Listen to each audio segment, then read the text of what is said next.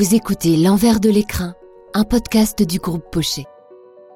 Si l'avant-garde est dans l'ADN du groupe Pochet, c'est d'abord grâce à ses valeurs. L'audace et le savoir-faire en font évidemment partie et imprègnent toutes ses créations. Du premier flacon aux abeilles jusqu'aux écrins les plus contemporains. Mais une en particulier lui a permis de saisir l'air du temps, mieux, d'anticiper les tendances, quelle que soit l'époque. Et elle porte un nom, c'est l'innovation. Innover, avant tout, bon, même si c'est avoir des idées, c'est pas le plus important. Après, la question, c'est surtout de savoir comment on va les transformer, les exécuter. Si on est là depuis 400 ans, c'est parce que voilà, c'est toutes ces petits, on va dire, euh, c'est ces petites actions audacieuses qui nous ont, qui nous ont permis d'en arriver là. Vous venez d'entendre François Vincent. Il est responsable innovation du pôle Calipac. Dans cet épisode, il est accompagné de Romuald de Guilbeault, responsable innovation chez Pochet du Courval. Il nous explique sa conception de l'innovation. L'innovateur, c'est pas forcément l'inventeur, c'est euh, l'activité qui est capable de transformer en fait des, nouvelles choses, des nouveautés, des inventions en, euh, en produits commerciaux. Euh, et ça, c'est vraiment une particularité du groupe Pochet. Et nous, ce qu'on rajoute en, plus, c'est la gestion des, opportunités. Et une des forces du groupe Pochet, hein, c'est vraiment de, pour identifier ces opportunités, c'est d'être, de sentir l'air du temps, un peu, comme le parfum Nina Ricci. Un exemple concret hein, euh, où, une entreprise a manqué une vraie opportunité, c'est l'exemple de Kodak, hein, qui a quand même inventé euh, au sein de, au, sein de son entreprise l'appareil photo numérique et, pourtant elle n'a pas été capable de le développer. Hein. Euh, voilà, donc c'est ça, ça représente un peu l'angoisse de l'innovateur, c'est-à-dire de passer à côté de la vraie bonne idée transformable. Je vois un petit peu l'innovation un petit peu comme une ligne de crête, je dirais. C'est-à-dire que bah, la ligne de crête, il y a, un chemin, il y a du vide un petit peu des deux côtés, et puis c'est un petit peu ce qu'on fait en fait, parce qu'on prend certains risques, on essaie de découvrir des choses. ça, c'est le chemin sur lequel on essaie d'avancer. Mais néanmoins, nous sommes une industrie de production de masse. C'est toujours, on va dire, par itération et base scientifique qu'on avance et qu'on innove chez, chez Poche. Une ligne de crête. Avec cette expression, François Vincent résume tout le paradoxe de l'innovation avec l'idée de départ d'un côté et sa viabilité de l'autre. Mais avant même qu'une idée devienne une innovation, tout part de la veille. La force du groupe Pochet, c'est avant tout de savoir défricher les tendances, parfois à la demande d'un client, pour satisfaire un besoin particulier. Et ces tendances, en fait, on les a au préalable euh, travaillées, on les travaille euh, beaucoup avec le marketing, les tendances marché, les tendances sociétales, les tendances consommateurs. Euh, et donc ça, c'est un gros travail d'anticipation. Et ce qu'il faut voir, c'est que ce travail se produit assez tôt, c'est-à-dire avant qu'une tendance soit avérée, il faut la détecter 3 à 5 ans avant. Et ça, c'est notre quotidien en fait, de travailler euh, énormément en anticipation. Avant de concrétiser une tendance, elle doit d'abord être testée, évaluée, analysée. Et quoi de mieux pour s'assurer de la pérennité d'une tendance que de la confronter aux consommateurs eux-mêmes? Quand nous on développe euh, une innovation et surtout qu'on aime assez développer euh, des, innovations produites sur du multimatériau et donc aussi des nouveaux usages, on a besoin euh, effectivement de se faire une opinion consommateur et donc, donc on a développé par exemple ces, tests conso. Les tests dont parle Romuald Guilbeault sont toujours conduits de la même façon. Un professionnel pose des questions à un panel de consommateurs. Pendant ce temps, les équipes du groupe Pochet assistent aux échanges derrière une vitre sans teint. François et Romuald ne peuvent pas poser eux-mêmes les questions, au risque d'influencer les réponses des testeurs. C'est au cours d'un de ces tests qu'ils ont découvert une tendance qui allait tout changer, mais on y reviendra. À l'issue de ces tests, si la tendance est validée, elle deviendra un concept. On, on transforme les idées en concept et après, euh, et après on transforme ça en solution plus ou moins déclinable à court et à long terme. Voilà, il y, a toujours plusieurs possibilités hein, sur un briefino et, et, voilà comment on avance euh, jusqu'à transférer en fait le, projet à nos équipes de développement. C'est pas que des innovateurs dans leur coin, c'est c'est dans un premier temps de l'innovation, mais ensuite des inputs marketing. Ensuite, on associe euh, bah, les, différentes équipes commerciales, engineering. C'est toute, euh, on va dire, l'entreprise la, qui, qui, qui, qui, doit avancer au sein de Pochet. C'est une volonté qu'on a. La concrétisation. Quand Kenzo a sollicité le groupe Pochet pour la création du capot de Flower, son flacon emblématique, Le challenge, c'était de le façonner avec un matériau aussi pur et transparent que le verre. Calipac a été au rendez-vous. Hein. donc à l'époque, le surlin était très peu utilisé.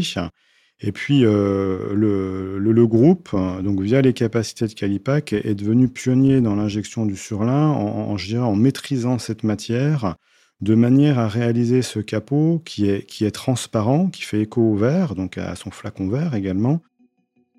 Ce que François Vincent ne dit pas, c'est que le surlin doit être chauffé à très haute température, et comme tout plastique, il se rétracte quand il refroidit. La prouesse de Calipac a donc consisté à maîtriser cette rétractation pour pouvoir le modeler et répondre à la demande du client. C'est la conjugaison de ces expertises comme la transformation du verre chez Pochet du Courval et l'anoblissement des matières plastiques et du métal chez Calipac qui donne vie au concept imaginé par les innovateurs. Et, comme le dit si bien Romuald de Guilbeault, on a chacun nos savoir-faire, donc un savoir-faire plus un savoir-faire. Ce qui est intéressant, c'est que ça fait pas deux savoir-faire, mais trois savoir-faire, parce que ça fait naître un savoir-faire nouveau. La complémentarité, en fait, elle va plus se situer euh, sur ce que nos procédés sont capables de faire. Donc, euh, c'est-à-dire que l'industrie verrière est une industrie quand même assez, assez lourde. Hein. On parle de, fours énormes, qu'on chauffe le verre à 1500 degrés. Enfin, c'est quand même assez, assez colossal en termes d'industrie.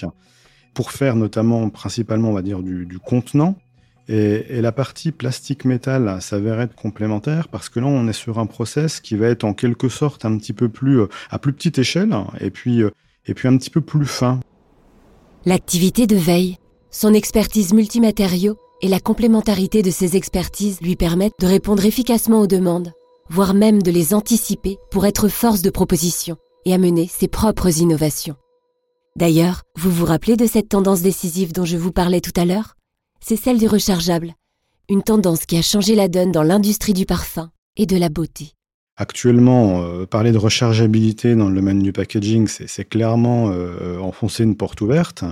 Nous, ça fait déjà, euh, ça fait déjà 7 ou 8 ans qu'on est là-dessus. Ça nous a permis bah, déjà de travailler différentes solutions de rechargeabilité, parfum, maquillage, soins. On était au rendez-vous vis-à-vis des attentes de notre marché. Et si je peux citer un exemple concret, bah, on a fait la solution par exemple Odyssée. Et donc du coup, tout ce travail-là de détection, d'anticipation, nous a permis, en fait, sur la solution Odyssée, en utilisant les technologies de Calipac et entre autres euh, bah, les, solutions plastiques, de réaliser une interface qui a la capacité de, faire le trait d'union entre, entre deux parties verres, donc un pot et une cupule. Donc ça, c'est un premier point mais aussi d'intégrer la rechargeabilité dans le temps. Là, c'est la conjugaison de deux innovations qui a donné vie à cette création. L'affinage de certains composants d'un côté et l'allègement des produits en verre de l'autre. La cupule, dont parle François Vincent, est un contenant en verre amovible qui peut être remplacé et permettre le rechargement. Donc euh, on avait euh, devancé la tendance et très vite en fait, un client euh, est venu nous voir justement avec ce besoin et du coup, bah, c'est un truc qu'on adore faire, c'est-à-dire disposer d'une innovation et en plus avoir le sponsoring d'un client, bah, c'est quelque chose qui booste forcément notre travail. du coup, à notre connaissance, hein, ce, produit, hein, c'est le premier pot rechargeable avec une recharge en verre fonctionnelle. La rechargeabilité n'est que la manifestation d'une tendance plus profonde, celle de l'éco-responsabilité qui s'est imposé pour devenir la norme et même un prérequis. Parce qu'anticiper les tendances pour innover, ce n'est rien d'autre que créer aujourd'hui ce dont on aura besoin demain.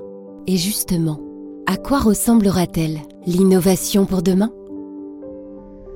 Là, on peut entrer euh, là-dedans les notions d'open innovation. Euh, où on va davantage collaborer euh, avec des partenaires, avec des, parties prenantes qui ont des savoir-faire qu'on n'a pas nécessairement, et on va être plus dans une logique du coup de d'écosystème, de, de, patchwork. Si je peux citer un exemple concret, c'est une démarche qu'on a menée sur l'impression 3D, où, euh, où, là on fonctionne en écosystème et avec des partenariats forts pour être présent sur ce type de technologie. Chez Pochet, hein, du coup, on a beaucoup travaillé, par exemple, la digitalisation de nos processus, la, digitalisation de notre euh, développement. On a par exemple développé pour, euh, nos clients une offre qu'on appelle Morphose, hein, qui permet de développer très tôt hein, euh, dans le processus sur la base de maquettes virtuelles un produit et de prendre suffisamment de décisions, parce que ce produit est très fidèle à ce qu'on pourrait produire physiquement. Un, autre exemple de technologie qui avance très rapidement, c'est l'intelligence artificielle. C'est ce qu'on voit par exemple avec ChatGPT. Et donc, on travaille pas mal sur euh, sur l'intégration euh, de ces technologies à la fois dans la façon dont on pourrait développer, créer, mais aussi euh, faire communiquer nos produits. Pour le groupe Pochet, le futur est déjà là, et ça commence par l'intégration des nouvelles technologies pour aller toujours plus loin et repousser les limites de la création, de l'audace et du savoir-faire. Et comme l'innovation est source d'innovation, qui sait ce que le futur lui réserve? Merci d'avoir suivi cet épisode. Je vous donne rendez-vous dans le prochain. On s'intéressera aux flacons de parfum, aux formes audacieuses ou plus largement à la créativité qui défie les limites techniques. À bientôt!